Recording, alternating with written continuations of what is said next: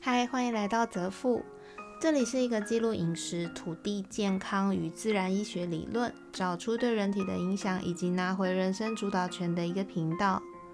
生物账务是我在执行一个功能油与相关健康理论，对于女性乳癌或是囊肿等类症状的实测记录。如果你没有相关的疑问，可以收听我其他的主题。今天要讲的是生物账务第八十哎第九十八天年前采购的回顾。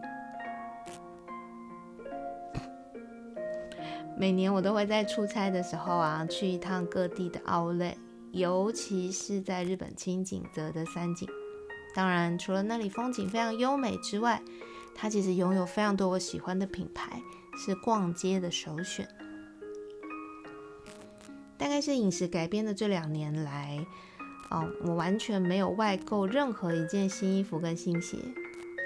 曾经呢，我可是号称上身与下身一起搭配，加上配件，一整年都不会重复的人种哦。是没有什么好骄傲的。突然间，很多事情也就这样慢慢的变了。怎么变的呢？之后我会在别的主题跟大家好好的分享。或许我会哭，但我总觉得，嗯，为了要留一个很好的礼物给七年后的自己，走这一趟，记录自己为什么会改变的真正原因，其实是必要的。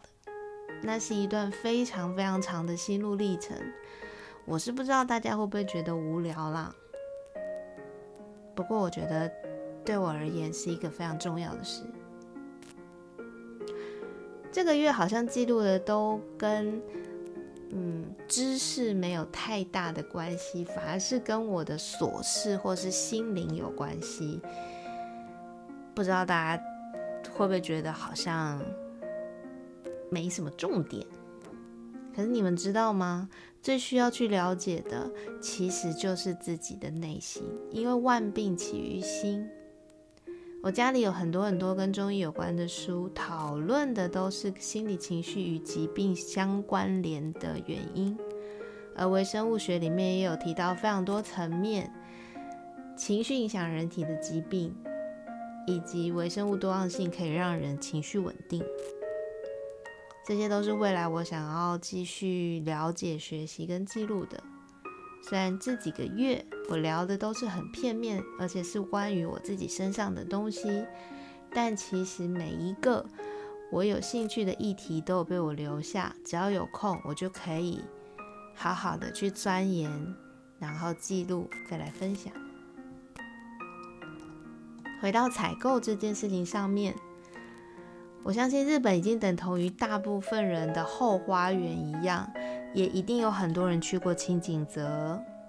以往每次去那边的采购，我基本上没有花个几十万不会离开，买的都是名牌或是有牌子的服饰，还有农产加工品。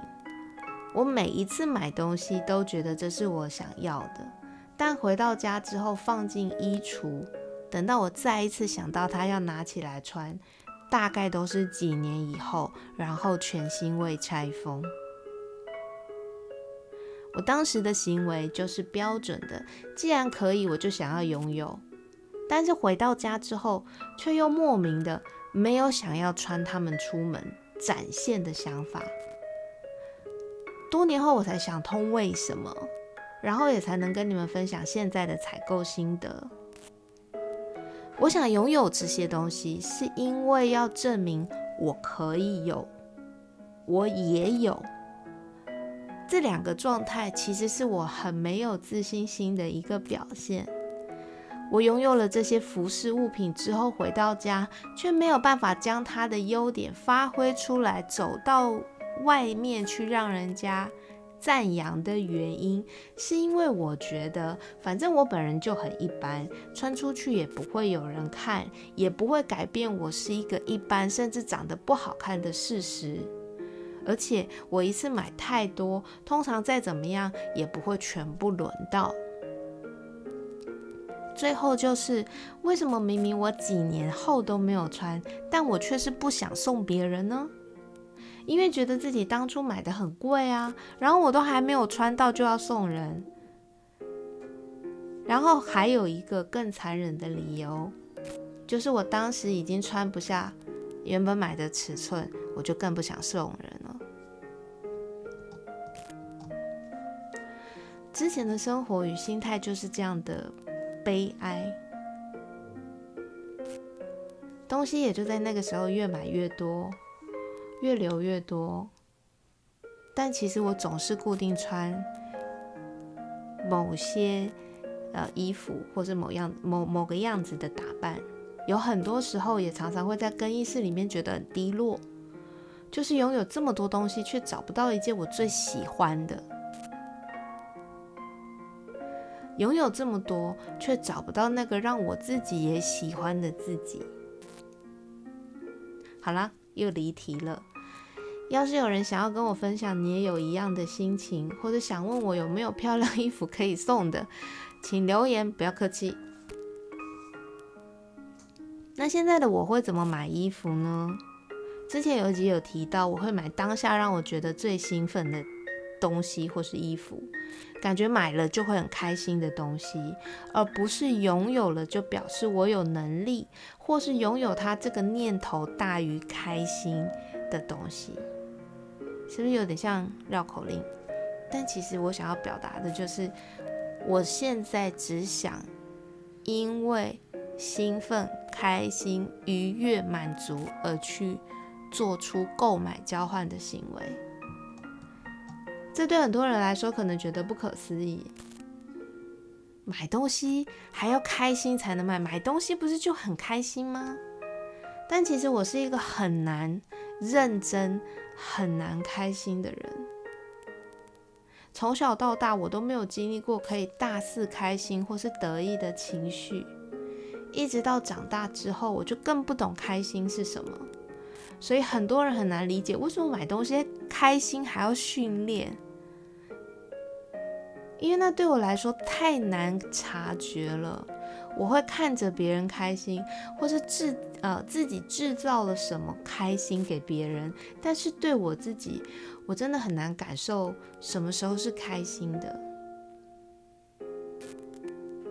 为了将我辛苦赚的钞票正确的开始去换取开心、流动、满足、幸福的能量。然后期待这个能量能够惯性的存在在我未来的日子里面，